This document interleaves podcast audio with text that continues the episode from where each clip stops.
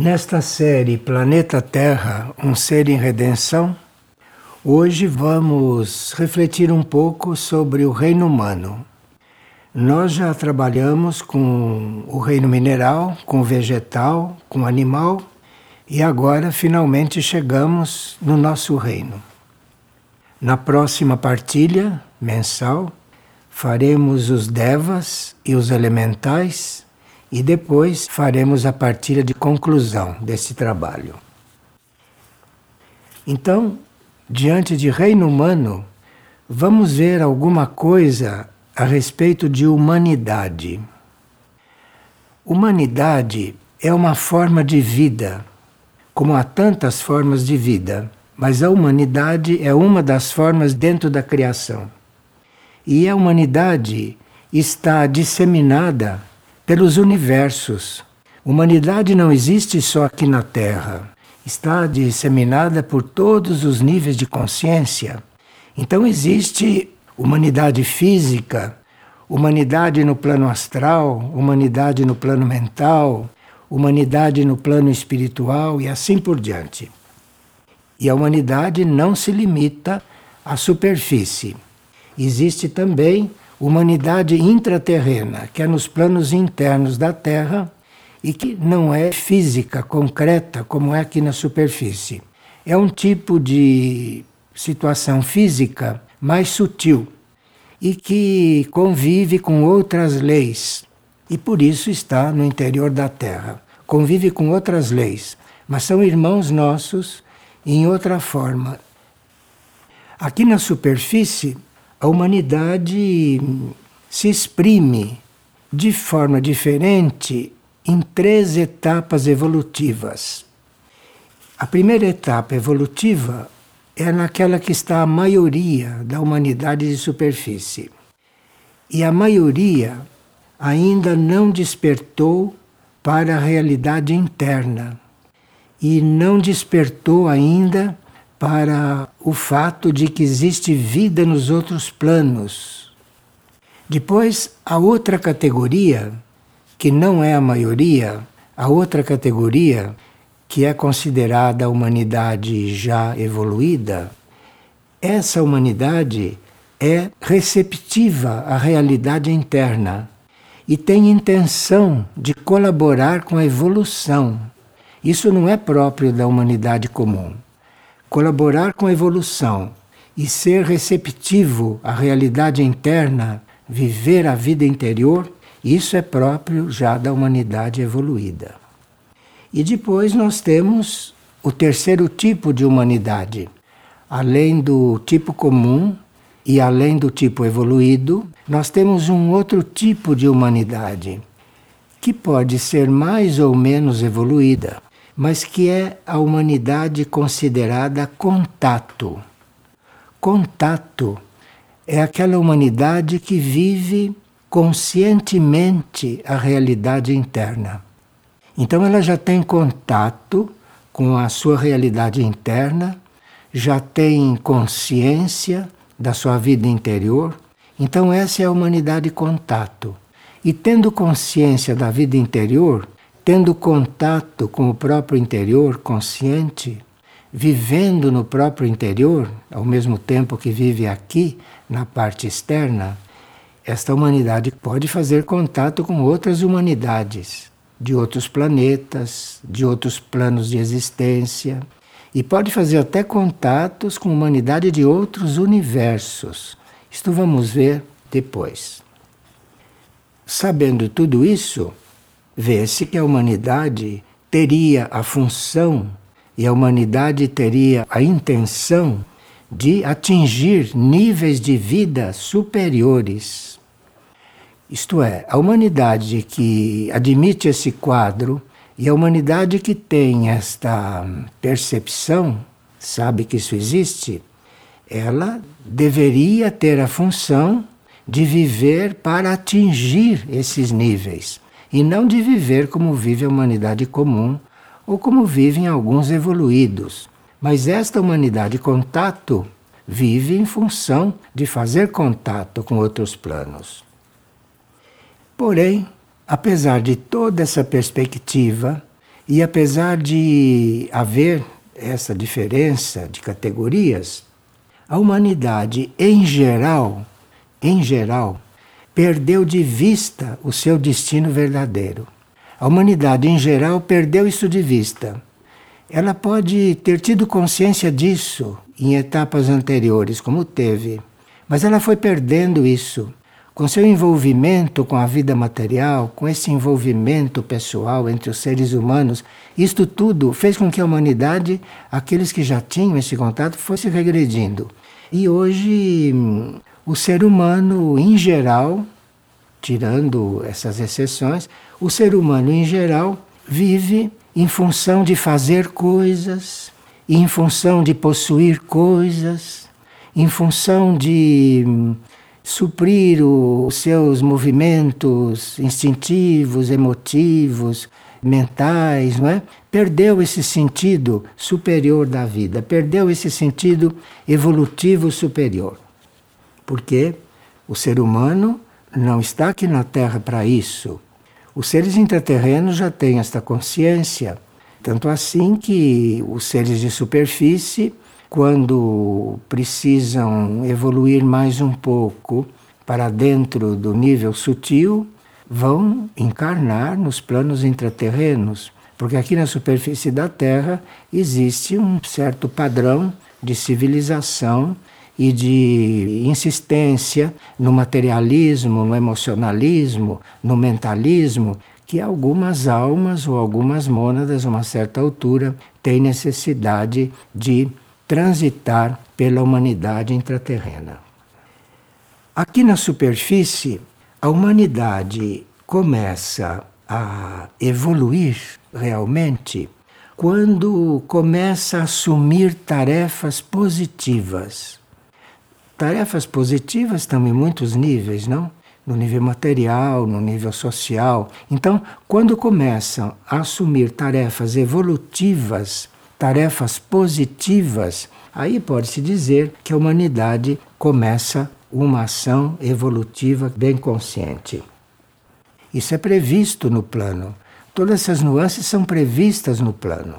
E essa humanidade que tem já esta consciência, esta humanidade que já tem a consciência que está evoluindo, que está ampliando as suas possibilidades, não? Essa humanidade já tem um papel nesse momento. Ela não vive só para si, ela não vive só em função do seu ser pessoal, do seu ser individual. Chegando nesse ponto, ela já tem um papel, às vezes até conscientemente, na purificação e na reestruturação da Terra. Mas para isso, ela precisa estar bem consciente de que ela tem que fazer a própria purificação e tem que ir produzindo a sua própria reconstrução. Se ela está fazendo isso, ela então está, num certo sentido, participando da obra de purificação do planeta e de reconstrução do planeta, que já precisa ser reconstruído em certos setores, principalmente nos setores naturais, mas também precisará reconstruir o planeta de forma muito mais ampla. Então, agora, vamos estudar um pouco com mais detalhes o homem em geral, depois vamos ver um pouco o homem comum, vamos ver o homem evoluído e o homem em contato, em certos detalhes porque teríamos que reconhecer, se possível, o nosso ponto, reconhecer o nosso estágio, é? e aí irmos trabalhando diretamente com o nosso ponto e com o nosso estágio. Então vamos ver. O homem. O homem simplesmente, não? O homem no reino humano de superfície. Não estamos falando no homem intraterreno e nem no homem de outros planetas, e nem no homem suprafísico. Estamos falando do homem no reino humano aqui, da superfície da Terra. Este homem humano na superfície da Terra, ele representa uma etapa da evolução em que espírito e matéria começam a se unir. Espírito e matéria começam a querer se unir. Isto é uma característica do homem humano de superfície. Se ele é pouco evoluído, ele nem percebe isso, mas ele tem como, já a princípio, unir espírito e matéria. Como ele é autoconsciente, o homem da superfície é autoconsciente, ele tem consciência de si mesmo, não? Então ele pode até ter consciência que ele pode funcionar como elo entre os reinos infra-humanos, entre o reino animal, vegetal, mineral e o reino espiritual. O homem da superfície tem essa possibilidade de reconhecer que ele é um elo. Então, ele já tem uma meta para cumprir na vida, não? Que seria de ser uma ponte entre o reino espiritual e os reinos infra-humanos. Ele ali no meio, entre as duas categorias, os dois níveis, ele sente que tem ali uma tarefa.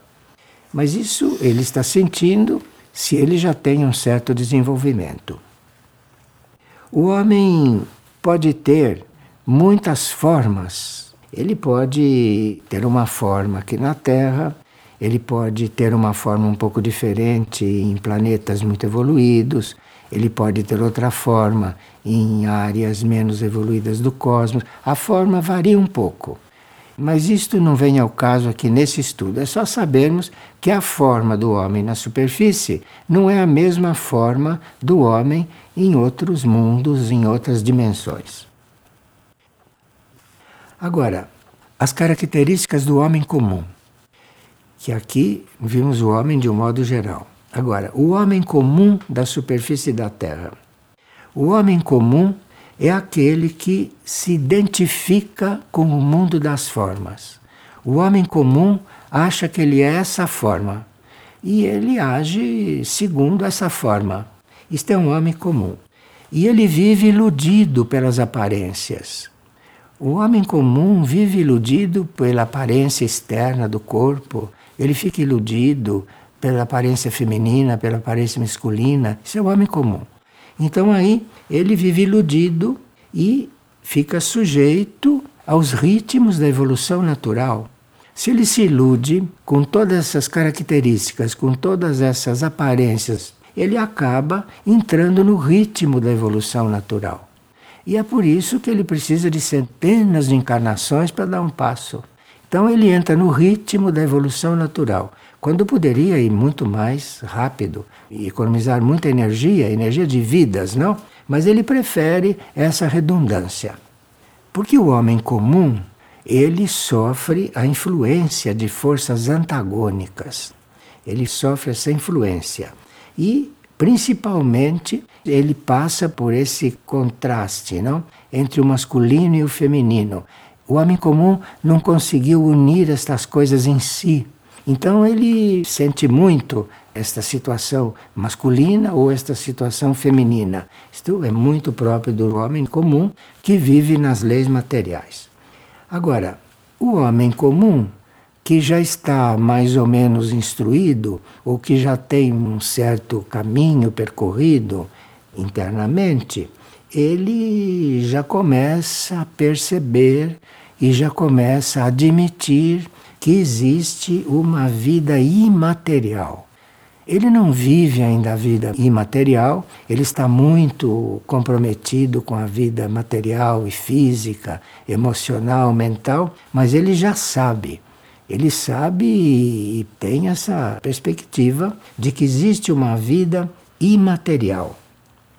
E ele então, quando começa a perceber isto, embora ele não se sinta ainda imaterial, mas ele começa a perceber isso e então começa a procurar se interessar por essa vida imaterial. Então isso fica no plano do interesse, isso fica no plano da aspiração, não é?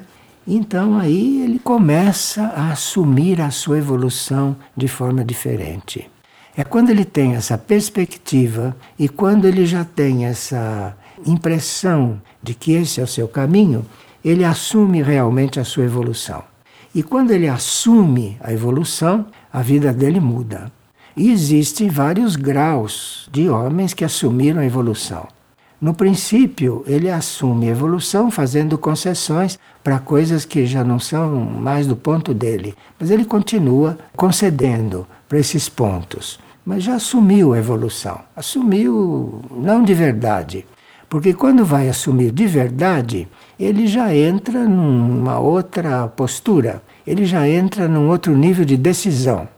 Então aquilo que ele acha que para ele não corresponde mais, ele não faz. Isso já está num outro ponto. Tudo isso é do homem comum ainda. Bem, então ele busca transcender o seu ponto.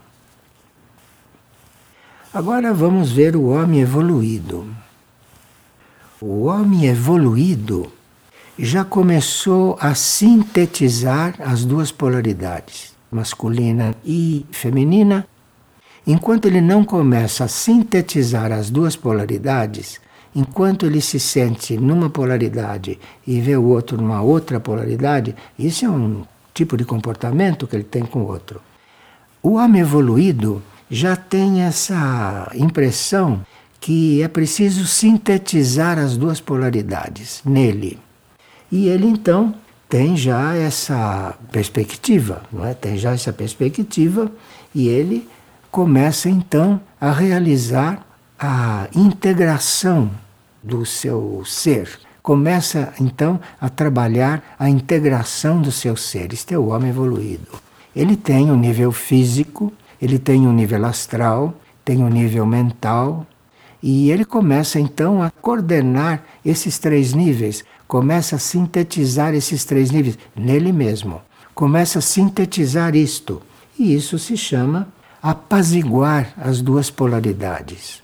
Aí, se ele começa a fazer esse trabalho de sintetizar isto, ele apazigua tanto a polaridade feminina quanto apazigua a polaridade masculina nele, e isso fica num outro equilíbrio. E quando esse equilíbrio começa, é que ele se transforma um instrumento para que a vida imaterial possa ir acontecendo. Só depois disso. Então ele começa a servir de instrumento para a vida imaterial começar a se instalar. E aí ele começa já a irradiar alguma coisa diferente, não? Para os outros indivíduos que estão em outros pontos. Bem, o caminho do homem que começou a coordenar essas duas polaridades em si e que já não tem mais esta distinção aqui no mundo externo, então este homem já está no caminho da androginia.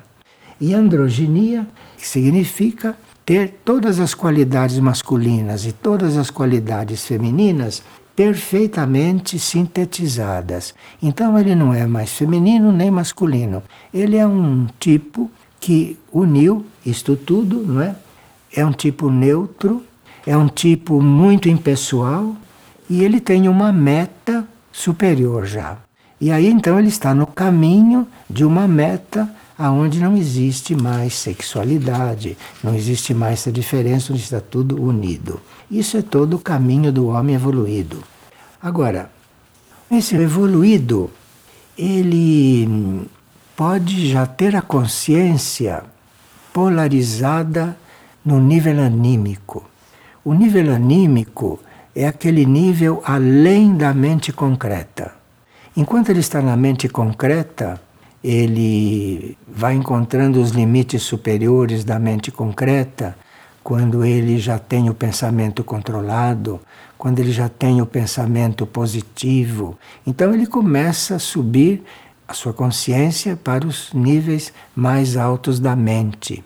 E aí começa então já um contato com o mundo intuitivo, com a polaridade intuitiva, com a mente intuitiva, não é?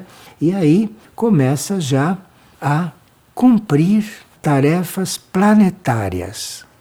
Isto é, mesmo o homem normal, o homem comum, pode estar num serviço planetário, mas a consciência de estar colaborando com a meta do planeta, com a meta planetária, essa consciência de ser fiel a esse nível de vida, de consciência, isso começa é quando ele já tem como meta unir-se com a sua própria alma, unir-se com a sua consciência na quarta dimensão.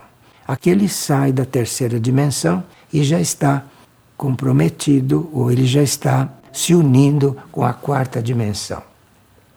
E quando ele começa a se unir com a quarta dimensão, ele tem já metas de servir ao planeta. A parte pessoal dele, a sua vida individual, isso para ele já é secundário. E se ele vive, vai vivendo, mas a sua consciência anímica o vai levando, vai inclinando para as coisas do planeta. Coisas do planeta com fidelidade, né? Vai se inclinando para as coisas do planeta. Ou então, ele terminando esta fase de estar trabalhando conscientemente pelo planeta, pela vida do planeta, ele aí, sempre dentro da categoria de evoluído, ele começa a encontrar o nível dele que se chama corpo de luz. Corpo de luz é um corpo muito sutil, invisível para nós, é um corpo que está além do mental e um pouco abaixo do nível do espírito.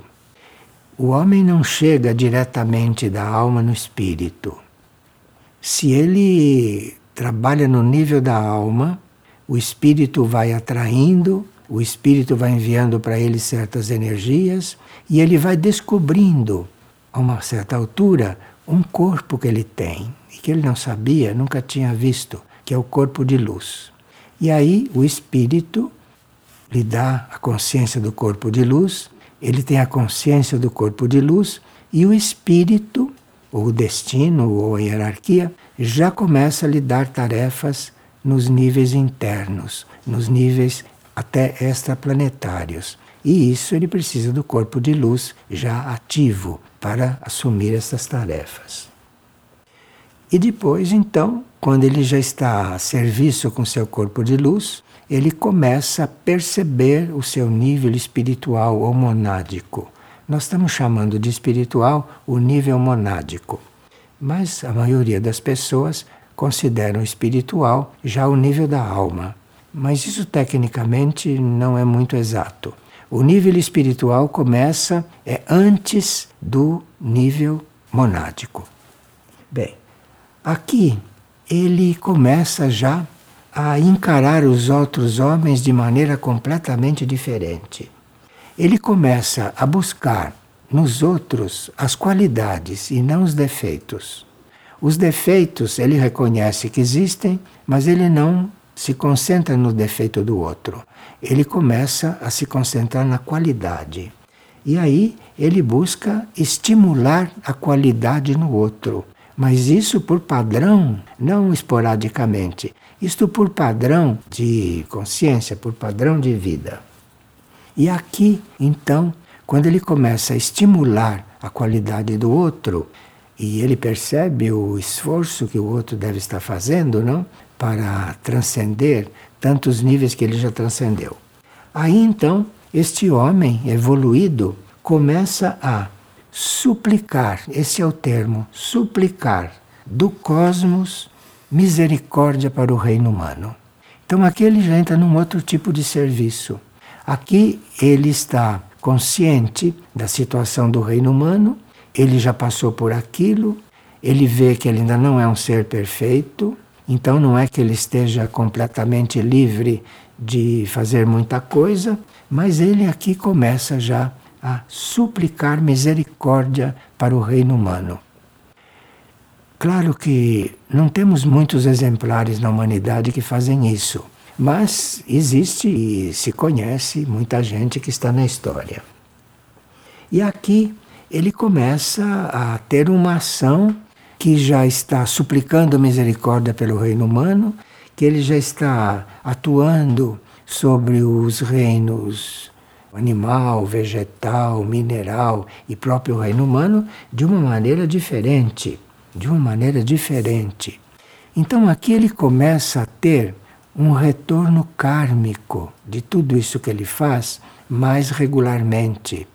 E com esse retorno kármico do seu modo de tratar os seus irmãos humanos, o seu modo de tratar os animais, os vegetais, os minerais.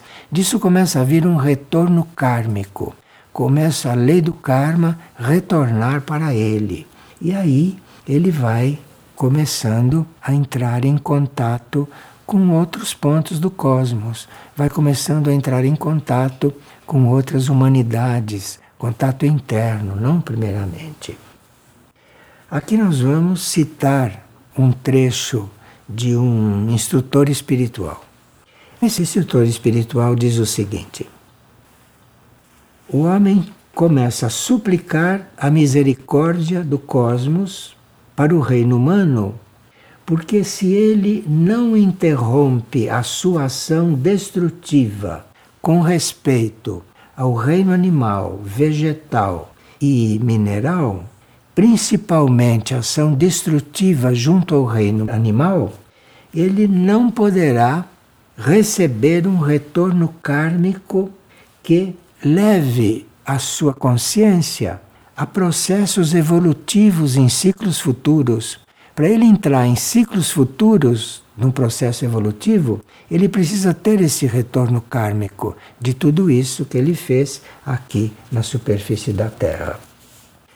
Essa mesma citação diz o seguinte: Em misericórdia e compaixão, buscou verter suas bênçãos de cura, mas que não encontrou corações abertos em sua maioria. Então, ele quer fazer isso, mas ele não encontra corações abertos no nível humano. E ele tem que passar por esta prova. Ele não vai encontrar compreensão, ele não vai encontrar corações abertos, não vai encontrar muitas portas abertas entre os seus irmãos. E aqui, isto vai também do destino de cada um, não? E também ele vai percebendo que as enfermidades são retornos kármicos e que as enfermidades são formas de pagamento kármico. Então ele começa a ver nesse panorama pelo qual ele já passou, ele começa a perceber em um e em outro quando uma enfermidade é um pagamento kármico, quando esta enfermidade vem para purificação, ou quando esta enfermidade já vem para um outro tipo de aperfeiçoamento, ele começa a compreender esse jogo das enfermidades e começa então aqui a participar ativamente de não ser violento, né? de reduzir a violência no seu ambiente, de irradiar para que a violência vá terminando, vá diminuindo e assim por diante. Bem, isso é o quadro do homem evoluído. E dentro desse quadro você tem aí muitas nuances, né? tem muitos graus. Então, o homem evoluído não é um padrão fixo. Um homem evoluído está desde o momento em que ele começa a transcender as suas preferências, os seus instintos, a sua índole, enfim, quando ele começa a fazer conscientemente esta transformação, até chegar no ponto de estar a serviço, não? De estar a serviço, de estar participando do trabalho de purificação planetária, de purificação dos seus irmãos, etc. Agora vamos para o homem contato. O homem contato é aquele que, em algum grau evolutivo, os graus evolutivos são tantos, não? O homem contato é aquele que, num certo grau evolutivo, começa a manter conscientemente relação com realidade suprafísica. Este é um homem contato. O homem contato tem consciência de com que ele está em contato. Então aí ele já começa a distinguir civilizações, seres. Ele começa a perceber a presença de naves extraterrestres. Ele começa a ver certos indivíduos muito evoluídos que ele não tem ainda percepção para ver. Então ele vê esses indivíduos em forma de naves. Então isso é o homem contato. Então, o homem em contato também tem muitos graus, não? Ele pode estar em contato com uma nave e saber que aquela nave é a forma que uma consciência tomou para contatá-lo. Como ele pode ver uma nave e saber que aquilo é uma espécie de objeto que está prestando algum serviço guiado por alguma consciência extraterrestre ou por alguma consciência superior. Isto é um homem em contato. Ele já tem consciência de tudo isso. E esse homem em contato tem não só possibilidades de estar interagindo com espaçonaves ou com seres extraterrestres, mas também com seres intraterrenos e até com seres intraoceânicos. Isso tudo são modalidades de homem em contato. Agora, existem três modalidades de contato. Independente do que o homem esteja manifestando, existem três modalidades de contato. A primeira é aquele contato que assume tarefas evolutivas no nível físico e as desenvolve, mas sem ter consciência que aquilo está sendo inspirado e dirigido. Então existe esse homem em contato que naturalmente, intuitivamente, ele assume uma tarefa evolutiva, mas ele não percebe ainda que está sendo inspirado internamente e não sabe por quem e de que nível ele está sendo inspirado. Existem muitos seres contatos que nem têm consciência de que são contatos. Mas eles já estão agindo em função do que acontece em um plano superior. Já estão agindo em função de uma evolução superior.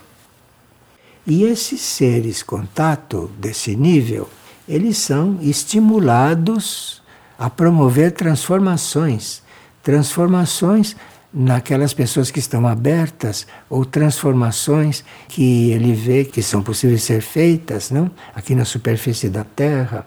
Então, se ele já está vivendo em função disso, se ele já está vivendo em função de ajudar que as transformações se deem, que as transformações evoluam, isso já é um ser contato. A humanidade comum não tem a menor ideia disso, né? E nem todo ser evoluído está conectado com isso. Então aí ele começa a ver o prolongamento da vida e começa a, a se tornar um prolongamento, eventualmente, de um grupo interno ou de um grupo intraterreno. Então, esse ser contato, esse homem contato, já pode estar em função de alguma tarefa intraterrena que necessite de apoio na superfície ou de algum prolongamento de algum grupo interno. Grupo interno são almas que trabalham em grupo e nos planos internos. E os homens contato aqui na superfície entram em contato com esses grupos e passam por agentes desses grupos internos aqui na superfície. Bem, o segundo tipo de homem contato são aqueles que têm orientação interna e têm consciência de que estão orientados internamente, e este tipo, hoje, em geral, está em função do resgate planetário. Então, o homem em contato hoje, que tem noção, que tem consciência de que ele é orientado, de que ele é dirigido ou de que ele é inspirado, não? por diferentes contatos intraterrenos, intraoceânicos ou suprafísicos ou da hierarquia, ele aqui pode estar em função do resgate planetário. E aqueles que estão já buscando um contato consciente com a hierarquia espiritual do planeta. Esse é o nível de ser contato que já está disponível para um contato com a hierarquia espiritual do planeta. E depois o terceiro tipo de ser contato são aqueles que já se relacionam diretamente com naves e se relacionam com a hierarquia, assim como nós nos relacionamos aqui. Isso é um outro tipo de ser contato. Ele se relaciona com a hierarquia bem naturalmente, como nós nos relacionamos aqui entre nós. E também com naves, naves extraterrestres ou intraoceânicas ou intraterrenas. As hierarquias espirituais têm canais de contato aqui na superfície. todas essas categorias de seres podem ter alguma função junto com as hierarquias. E as hierarquias têm consciência de com que canais contam e através de que canais devem atuar. Isto é um assunto da hierarquia. Nós não escolhemos as hierarquias. As hierarquias é que nos escolhem, segundo o tipo de canal que nós somos, segundo o tipo de ser contato que nós somos. Então, nós nos transformamos como um agente da hierarquia. Isto tudo está muito descrito em vários livros nossos que eu vou citar aqui, porque há muitas pessoas que têm muito interesse por esse tema. Procurem, por exemplo, Bases do Mundo Ardente, procurem Sinais de Contato, procurem A Hora do Resgate ou A Trajetória do Fogo, principalmente a Trajetória do Fogo. Então vocês vão ter uma ampla informação sobre tudo isso. Mas é muito importante que quando a gente esteja nessa linha de estar buscando informações desse nível e para essas coisas, é muito importante a pureza de intenção. Porque se não existe pureza de intenção, não há resposta dos mundos internos. Então aí pode haver uma série de enganos, de mistificações, pode haver influências negativas. Então, a base de tudo para se estar cuidando desse tema na própria vida é ter pureza de intenção. E pureza de intenção significa não ter nenhum interesse material em tudo isso não ter nenhum interesse material e não está buscando essas coisas para o próprio desenvolvimento. Isso chama-se pureza de intenção. Você está buscando isso para se tornar mais útil. Você está buscando tudo isso, você está buscando se aperfeiçoar para ser mais útil à humanidade, ao mundo ou à hierarquia espiritual, e não para si. Isso chama-se pureza de intenção. Mas aí, se vocês vão estudar esses livros, vocês vão ver claramente tudo isso. Bem, nós estamos falando até aqui de humanidade, não? Humanidade em vários níveis. Agora, existe humanidade ou humanidades, humanidades em vários planetas, e essas humanidades são guiadas por algo que se chama vida-humanidade. A vida-humanidade é a vida humanidade. Sai da criação este impulso. E esta vida humanidade é que cria as humanidades de diferentes níveis. Esta vida humanidade é que tem todos os dados a respeito do progresso das humanidades e do progresso também dos seres humanos. Na Terra, nós temos a humanidade de superfície, temos a humanidade intraoceânica, a humanidade intraterrena, isso no planeta Terra. Na humanidade de superfície, o desenvolvimento é feito através de raças, que nós vamos ver daqui a pouco. Mas a humanidade intraterrena não é através de raças. Na superfície da Terra você tem várias raças que devem ir se unindo, que devem ir se sintetizando, uma servindo a outra, e esse é o processo, não? Aqui na superfície da Terra. Na humanidade intraterrena o processo não é esse, porque lá não existe raças. Na humanidade intraterrena existem estados vibratórios, não raças. É muito diferente. É uma vida muito menos material. Então, existe diferenças em estados vibratórios. Então você tem um intraterreno com uma vibração mais densa, tem um intraterreno com diferentes graus de vibração e tem os intraterrenos com vibração divina. E aí você tem então certos graus na própria hierarquia intraterrena.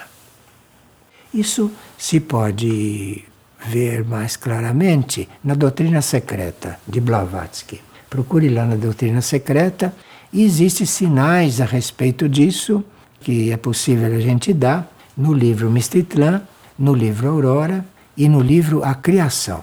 Isso vocês podem, então, se estão interessados, entrar por essas portas esperando que haja em vocês mesmos um tipo de contato que lhes abram outras portas. Agora, nós teríamos que ver um fato importante é que tudo isso que está se passando conosco são coisas próprias da quinta raça. Nós estamos neste momento na superfície da Terra, nós somos uma humanidade na quinta raça, em geral. Humanidade da quinta raça. Esta é a humanidade atual. Embora existam, dentro da humanidade atual, ainda seres, ainda essências que têm muita influência da quarta raça, de uma raça anterior, que é aquela que viveu na Atlântida. E tem também nessa superfície da Terra, dentro da quinta raça, muitos que ainda têm muita influência da terceira raça, aquela raça que houve na Lemúria. Então pode haver entre nós, na quinta raça, seres que já são completamente quinta raça, que já estão polarizados na quinta raça, mas tem aqueles que, embora estejam na quinta raça, ainda têm ligações com a quarta, e outros que ainda têm ligações com a terceira. Então, nós estamos numa humanidade muito heterogênea. E você vê entre os nossos irmãos um Atlante ainda, ou vê um Lemuriano, ou vê um Ariano, que é o da quinta raça, ou isso tudo misturado. Isto tudo então está assim misturado, convive, porque nós estamos entrando numa época de síntese. Então isso tem que sintetizar com um certo ritmo, porque estamos em grandes definições dentro do universo, dentro do cosmos, então, há um grande trabalho de síntese entre nós, nessa humanidade tão heterogênea. Bom, como raça, a quinta raça, nós somos mentais. E como mentais da quinta raça, nós estamos selecionando no nosso interior o melhor que vivemos nas raças anteriores. Então, esse é o indivíduo de quinta raça consciente ele está dentro dele sintetizando o que ele é hoje com a parte Atlântida, com a parte Lemúria, ele está sintetizando isso na quinta raça, que é uma raça mental e atual. Agora, ele já pode estar se preparando para a sexta raça, que ainda não se pode dizer que exista na superfície, que existe uma preparação para a sexta raça aquela que vai cuidar do desenvolvimento espiritual. Isso vai ser a sexta raça. Então, na quinta raça, nós temos que fazer uma síntese, temos que já estar com tudo isso resolvido, ou partes eliminada, parte transcendida, parte absorvida, parte regenerada. Isso é tudo trabalho na quinta raça, nesta raça mental onde nós estamos.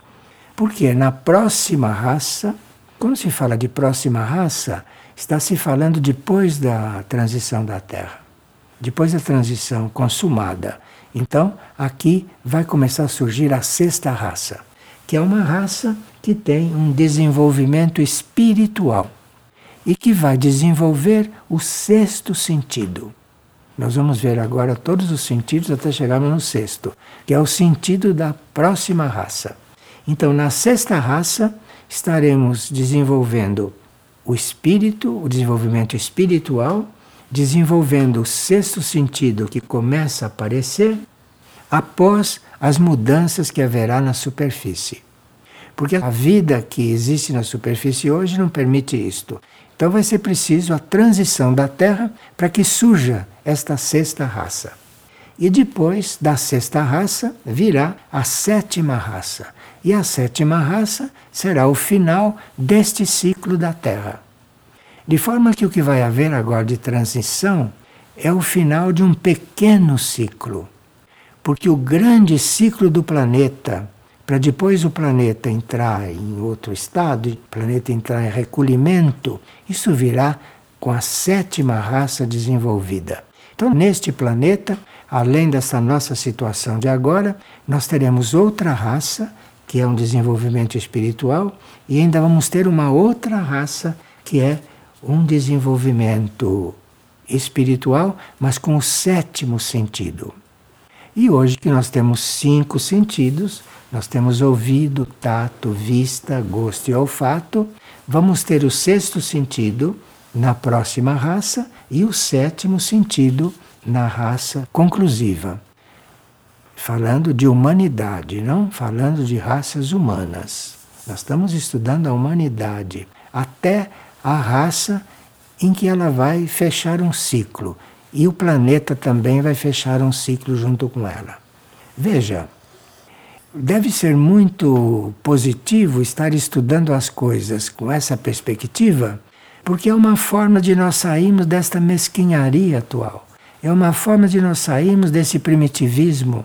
É uma forma de nós sairmos desse amor humano. É uma forma de nós sairmos desses costumes e de irmos nos libertando dos efeitos dessa civilização decadente, não?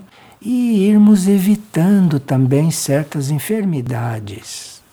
Porque as enfermidades serão muito mais ativas do que foram até agora. E estão para surgir enfermidades que a ciência não vai poder compreender. Até agora a ciência procura compreender as enfermidades, tratá-las, mas vão surgir enfermidades que a ciência não vai ter como lidar com elas. Então, nós temos que ter este quadro para saber como nos posicionamos diante disso. E se vamos continuar nesta vida externa, nessa vida material, nesta vida sem nenhuma perspectiva interior, nenhuma perspectiva cósmica, ou se vamos começar a nos encontrar nesta quinta raça e se vamos começar a nos preparar para as próximas. Aqui então vamos começar a ver os sentidos, porque os sentidos nos dão muitos sinais. E nós teríamos que a essa altura termos já os cinco sentidos sob controle. E aí irmos sendo levados, irmos vendo as portas abrir para o sexto sentido e para o sétimo sentido. Isto tudo é o que nós teríamos que trabalhar, sabe? Nós deveríamos estar vivendo é em função dessas coisas e não para ter coisas e não para produzir coisas como vivemos. Isso a gente pode continuar fazendo, mas numa parte da vida. Mas a maior parte da vida e a meta tem nada a ver com isso. A meta é você estar se preparando para as novas raças. Porque você tem que acompanhar a evolução do planeta e tem que passar pela transição do planeta. Passar pela transição do planeta não quer dizer que vá continuar encarnado durante a transição.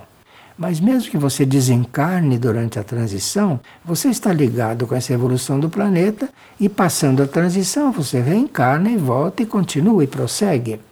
Então aqui nós não estamos nem considerando morte. Morte não existe, não é? A morte é uma saída do corpo, você fica lá fora um tanto, depois volta, no caso de ter que voltar. Ou se não tem que ir para outros esquemas, outros rumos, isso também vai ser decidido agora durante a transição.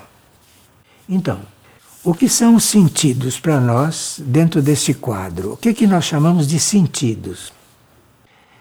Sentidos são aqueles meios, são aquelas possibilidades que nós temos de estarmos nos dando conta do que nos rodeia.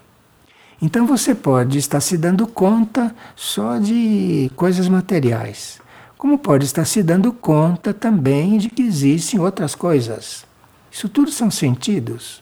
Você está prisioneiro dos seus sentidos ou você está dentro dos seus sentidos abrindo portas para outros sentidos. No homem, à medida que a consciência se expande, vai havendo a realização dos sentidos. Então nós temos que trabalhar a consciência, porque cada sentido tem a sua evolução. Os cinco sentidos não são assim tão básicos. O ouvido, o tato, a vista, o gosto, o olfato, não é só isso que a gente conhece. Cada sentido desse tem uma evolução. Até você vai desenvolvendo esses conhecidos e vai percebendo o sexto e o sétimo. Então, esses sentidos vão desenvolvendo à medida que a sua consciência vai se ampliando, ampliando e vai evoluindo. Então, no homem, o que deve acontecer é uma evolução e uma realização da consciência, para que os sentidos possam ter o seu desenvolvimento máximo e depois para irem se mostrando os sentidos da sexta raça e o sentido da sétima raça.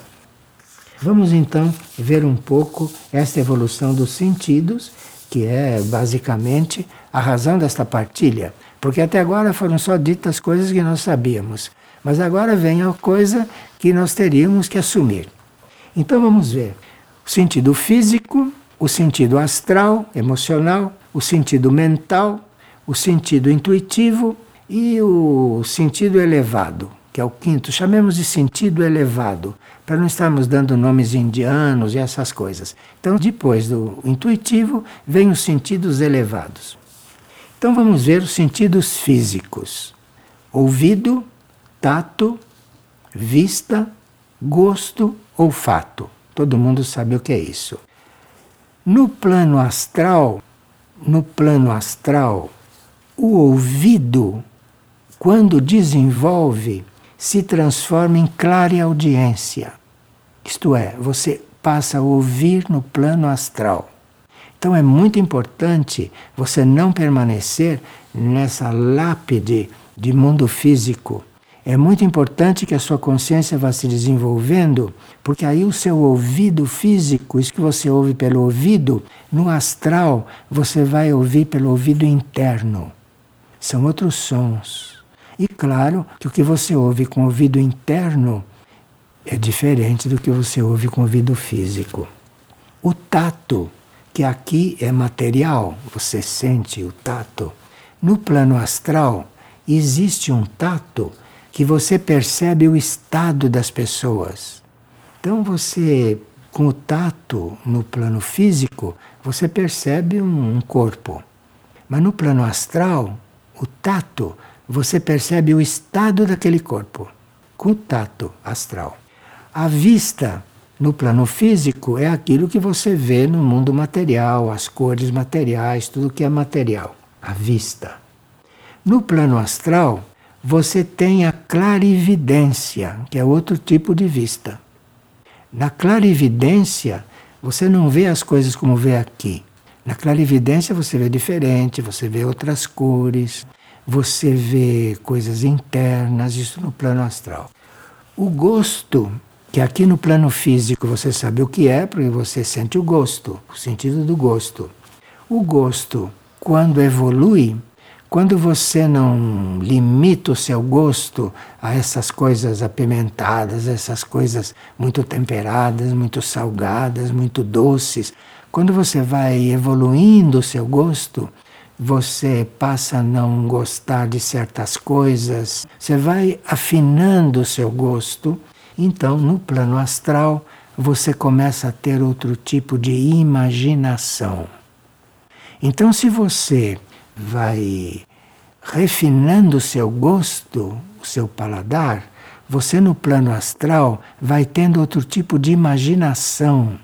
Você não fica imaginando mais certas coisas, a sua imaginação vai evoluindo.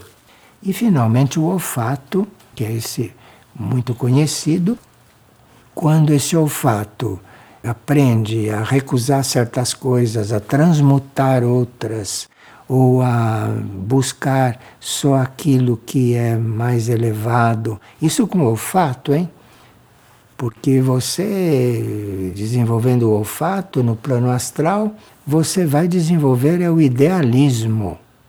Isso que nós chamamos de olfato, de sentir cheiro, isso no plano astral é no plano do idealismo, do idealismo emotivo. Isso que você vai desenvolver lá no plano astral.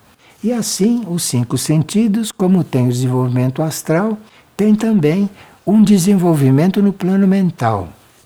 Então, o ouvido, que se transformou em clara audiência no astral, no mental vai ser uma clara audiência superior.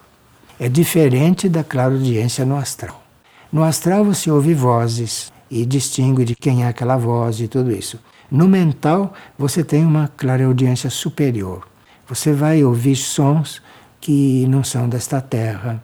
Você vai ouvir sons que não são desta humanidade. Isto tudo é a clareaudiência no mental, evoluída.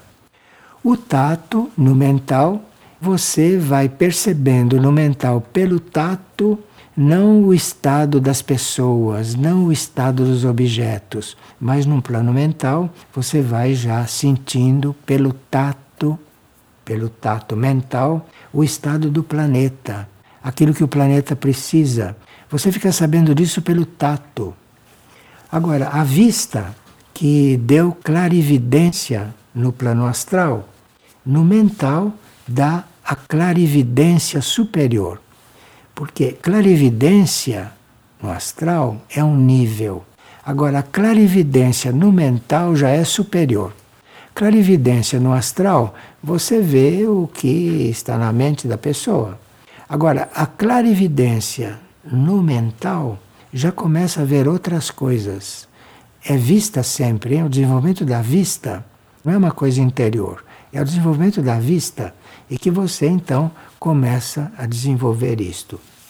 O gosto, que no astral era imaginação, quando o gosto continua se desenvolvendo, no mental vira discriminação. Então, no mental, você já está discriminando. Aqui você, por exemplo, escolhe as coisas, os alimentos. Você escolhe certas coisas. No astral, você imagina e vai escolhendo com a imaginação. No mental, você já entra com a discriminação. No mental, você escolhe, mas já discrimina, é isso ou aquilo. Isso chama-se o gosto no plano mental. E depois o olfato, que no plano astral era o idealismo emotivo, no mental é o discernimento espiritual. Bom, Aqui nós temos o físico e o astral e o mental desenvolvendo e com tantas possibilidades. Você vê quantas possibilidades tem o nosso ouvido, quantas possibilidades tem o nosso tato, quantas possibilidades tem a nossa vista, quantas possibilidades tem o nosso gosto e quantas possibilidades tem o nosso olfato físico para desenvolver no plano astral e no plano mental todas essas outras possibilidades. Então, esses sentidos materiais, que nós chamamos de sentidos materiais, estão embutidos nessa nossa vida, nessa nossa vidinha. Mas esses sentidos materiais podem ir se desenvolvendo no plano astral e no plano mental, que são os planos da personalidade. Basta que a personalidade decida tomar um rumo, tomar um rumo superior, tomar um rumo interno, tomar um rumo diferente desse da massa humana, então que isto começa a desenvolver. Isto começa a desenvolver quando você tem pureza de intenções. Isso já se disse desde o início. Bom, agora nós vamos ver os sentidos no mundo intuitivo, que já é um pouco mais evoluído. No mundo intuitivo, nós já estamos saindo do nível de personalidade. No nível intuitivo, nós já estamos naquele nível onde personalidade e alma começam a se comunicar. Então, no nível intuitivo, nós já temos uma vida e temos uma percepção que não é só material. Ali já começa a influência da alma. E no nível intuitivo, o ouvido já é captação. Você não ouve mais como ouvido nem clareaudiência, nem clareaudiência superior. Você capta. Isso tudo é desenvolvimento do ouvido, hein? no plano intuitivo. Você capta. Você não pensou, não houve mente, você captou. Isto é o ouvido no plano intuitivo. Depois, o tato. O tato que você sentiu o estado das coisas, que você sentiu o estado do planeta. No intuitivo, o tato vai se transformar em capacidade de curar tato, de curar. E curar não é só pôr a mão, isso é psicometria, isso é do plano astral. Curar aqui no intuitivo é cura intuitiva. Você pelo desenvolvimento intuitivo do tato, você sabe que o indivíduo tem e já lida com a cura nesse nível. Não tem contato, não tem remédio, não tem nada. A coisa acontece no nível intuitivo. Isso é um desenvolvimento do tato.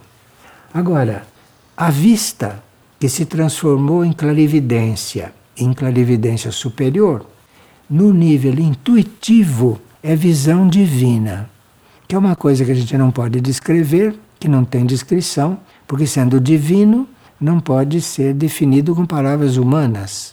Mas então existe uma intuição que é chamada de visão divina. Uma intuição não pode ser chamada de visão normal. A visão normal é que desenvolvendo transformou-se em visão divina. E isto os santos e aqueles que estão nesse ponto evolutivo sabem o que é visão divina. O gosto, no nível intuitivo, se transforma em intuição. Então, se você trabalhou o seu gosto, se você trabalhou a sua imaginação, se você aperfeiçoou o seu discernimento, a sua discriminação, no nível intuitivo, você vai ter intuições. E intuição é uma coisa que não dá trabalho nenhum. A intuição já vem pronta. Você só tem que reconhecer. Já veio pronta. E quando isto começa? Quando o gosto, que foi muito trabalhado, chega no nível intuitivo e começa a dar sinais de intuição, isso te põe em provas. Porque você intui de repente e se capta e segue, aquilo desenvolve. Agora, se capta e não segue, se capta e duvida, se capta e não segue, aquele embota, não continua. Então, no intuitivo, a intuição está totalmente coligada ao fato de você ter chegado a um desenvolvimento do discernimento e da discriminação num tal ponto que comece a ter intuições. E aí precisa ver se você vai seguir ou não as suas intuições. O assunto é que uma intuição verdadeira nunca é o que você imaginou. Então, como nunca foi o que você imaginou, uma intuição verdadeira que vem para você fazer uma mudança, vai mudar a sua vida.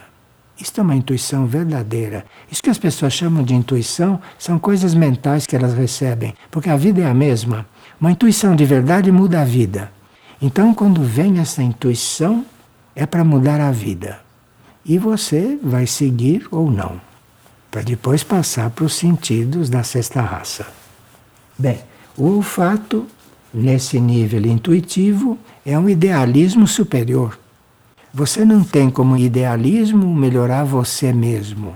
O idealismo superior é você ter esse idealismo de melhorar para servir, sem pensar em si. Isso é um idealismo intuitivo.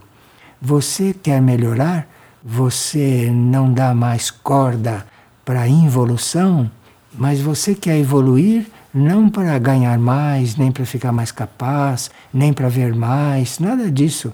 Você quer evoluir por evoluir. Isso chama-se idealismo superior.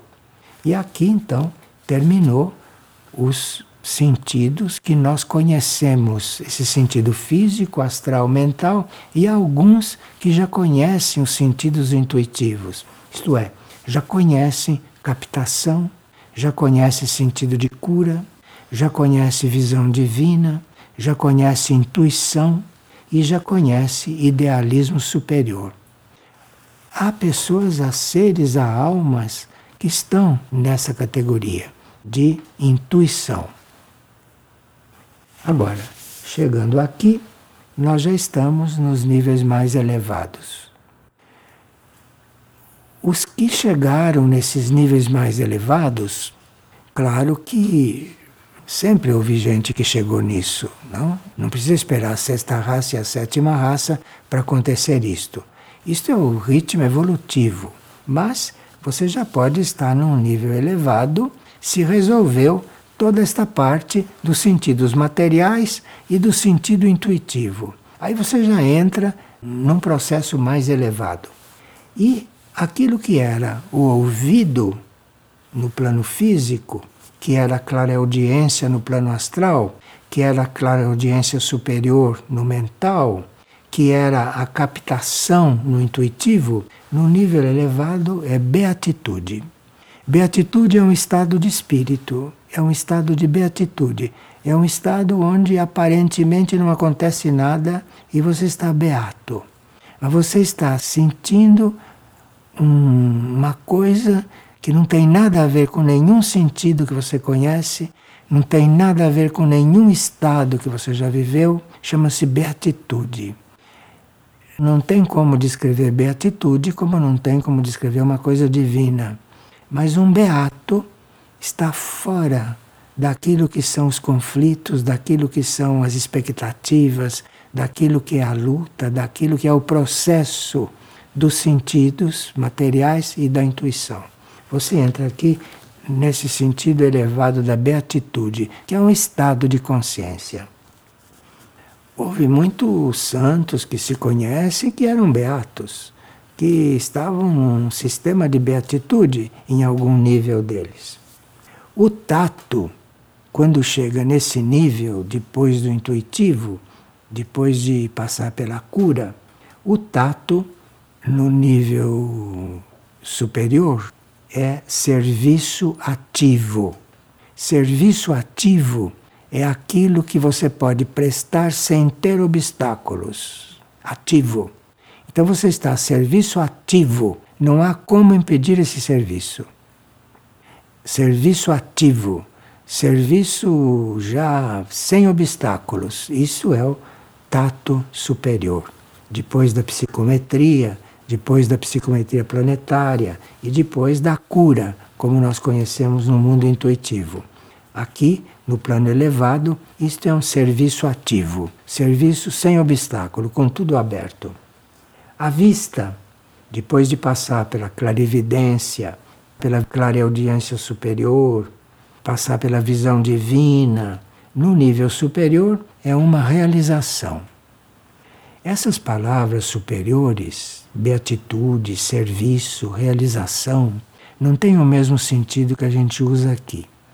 E também não tem como nominar isto, porque se é superior, não cabe numa palavra. Mas você tem a palavra beatitude, tem a palavra serviço ativo, tem a palavra realização, que te dá uma sombra do que é isso. E você usa essa palavra e procura desmaterializar mais isso, que você pode ter uma intuição do que se trata. Depois, o gosto, que nos níveis elevados se traduz por perfeição. Então aí você não consegue perfeição nem no físico, nem no astral, nem no mental, nem no intuitivo. Você não consegue perfeição em nenhum desses níveis. Mas no nível elevado, que aquele nível que chega bem perto das coisas imateriais, ali existe a perfeição, que é completamente impensável para nós. Porque tudo que a gente acha que é perfeito aqui, aqui é o menos mal. Que a gente chama de perfeito aqui é o menos mal. Porque perfeição mesmo é só depois do intuitivo e é só nos níveis superiores. E perfeição é a nossa meta. A nossa meta. Os nossos sentidos todos têm que chegar nesse nível. Perfeição é a nossa meta, sabe? Para nós é inconcebível ser perfeito, mas é a meta. É a meta e existe isso na evolução. Isso é previsto na evolução. Só que é uma evolução superior e que a gente teria que saber se conduzir pela evolução em todos esses sentidos para chegar nessas situações que não são nada comuns, aliás, são muito especiais. E, finalmente, o olfato, isso que a gente chama de olfato, como ele tem olfato bom, não? Como é que ele está sentindo isso? Isso evolui para idealismo, como vimos, evolui para discernimento, e como é que vai parar? no nível superior. O que é o olfato no nível superior? É o conhecimento, conhecimento total das coisas. O olfato, quando chega no nível excelso, quando chega no nível máximo, é um conhecimento total. Você chega e conhece, chama-se olfato no físico, não é? E lá chama-se conhecimento total, conhecimento superior. Então aqui nós tivemos uma visão da quinta raça que está desenvolvendo físico, astral, mental e intuitivo e agora estando nesse trabalho, nesse processo, ou estando nessa intenção, não é? Você chega então a visualizar, vislumbrar, ou pelo menos ter uma noção muito, muito imaginativa, não? De sexta raça e de sétima raça. E aí você vai ter então essa possibilidade, não é, de ficar mais em contato com o homem interno. O que é isso de homem interno? Porque não era o homem? Sim, o homem é uma coisa, o homem interno é outra. O homem interno é a evolução disso tudo. O homem interno já está beirando a sexta raça. O homem interno é a nossa parte imortal. Se você chega na consciência do homem interno, você perde o sentido de morte, perde o sentido de as coisas acabam, perde o sentido de continuidade das coisas.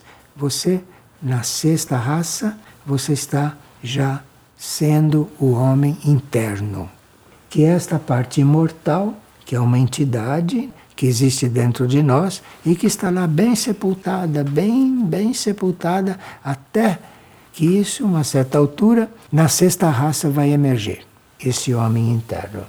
E depois na sétima raça, que é onde vai emergir o homem divino. Muito complicado dizer o que é homem divino, porque não há palavras para isso, e a mente, mesmo que seja muito imaginativa, muito trabalhada, não pode imaginar o que é um homem divino. Mas, para que a gente não fique assim tão em abstrato, Pode-se dizer que o homem divino é o homem perfeito, que alcançou a liberação de todas as ilusões. Este é o homem divino. Não tem mais ilusão nenhuma, não tem mais nenhum contato com tudo aquilo que tinha. Está vendo tudo aquilo muito claro, mas não tem nada mais a ver com aquilo. Aquilo não está tolhendo, não está limitando. Isso é um homem divino. E esse é aquele que, tocando esse estado de homem divino, é aquilo que o faz eventualmente voltar à Terra sem precisar voltar à Terra. Mas aí ele voltou à Terra porque ele descobriu que tem que ajudar os terrestres a chegarem nesse estado. Então, esse é o homem divino que, em vez de fazer o seu caminho cósmico, ele resolve voltar à Terra e já houve seres que foram chamados de divindades. E essas divindades renunciaram ao seu caminho cósmico e voltaram à Terra para atrair aqueles que eram prisioneiros dos sentidos, prisioneiros da intuição, prisioneiros das coisas elevadas, não é? Isso aí o homem divino está para fraternamente, fraternalmente no sentido cósmico, nos trazer para fora de tudo isso e para guiar a humanidade. Um verdadeiro guia da humanidade, para se dizer guia da humanidade, precisa ser um homem divino. Senão é guia de turismo, guia de instrução, guia disso, guia daquilo, mas não guia da humanidade. Guia da humanidade é um homem divino que encarnou, é um homem divino que está guiando a humanidade de uns outros planos, mas ele já é divino. Ele não tem mais nada a ver com essa evolução aqui. Então ele é um guia da humanidade. E aí nós temos como referência os nossos instrutores nossos instrutores, eu chamo Cristo, chamo Maria, chamo São José de nossos instrutores, chamo de Antuac, chamo de Michuque. Nós temos como referência os nossos instrutores. Os nossos instrutores já estão em nível de guia. E entre os instrutores também há níveis, não? Mas nós temos já como base os nossos instrutores divinos. E como não temos os sentidos purificados, E como não temos a nossa intuição espiritualizada, não damos valor para os nossos instrutores. Achamos que os nossos instrutores são pessoas como nós. Achamos que os nossos instrutores é mais um falando conosco. Isso porque os nossos sentidos são muito rústicos. Por isso é que estamos assim. Não damos valor, não percebemos do que se trata. Mas os homens divinos, os seres divinos, estão aí. Estão aí falando conosco. Nós é que temos que desenvolver para poder ouvir o que eles falam de uma maneira correta, poder sentir o que eles transmitem de uma maneira correta. De forma que o sentido de tudo isso foi nos alertar para esse nosso estado de semi-adormecimento, porque temos hierarquias divinas falando conosco e é como se estivéssemos diante de seres como nós, ditando regras e que não estamos dispostos sequer a escutar. Porque se se perguntar qual foi a última coisa que São José falou, não sei se alguém se lembra. Qual foi a última coisa que Maria tratou, não sei se alguém se lembra. Nosso estado, infelizmente, é esse. E esse impulso que está sendo dado nesse trabalho de hoje, esse impulso é que nós despertemos para isso. Aliás, cada trabalho nós estamos procurando despertar um pouco mais. E hoje estamos despertando para um nível de sentido um pouco mais elevado. E precisaríamos estar com portas abertas para isso, para compreendermos exatamente o que vai se tratar o próximo estudo. O estudo com seres angélicos e os seres dévicos. Então precisávamos estar aspirando por desenvolver esses sentidos para podermos um dia, ou quando chegar o momento, ou quando Deus quiser, ou quando a gente resolver e Deus quiser, começar a ter um relacionamento com esses seres dévicos. Não é?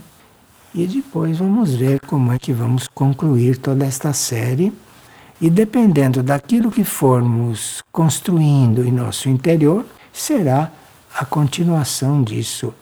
Vai ser daqui por diante, segundo a nossa receptividade, segundo a nossa intenção e segundo a nossa aspiração. Desde que a gente tenha pureza de intenção. Por hoje, muito obrigado.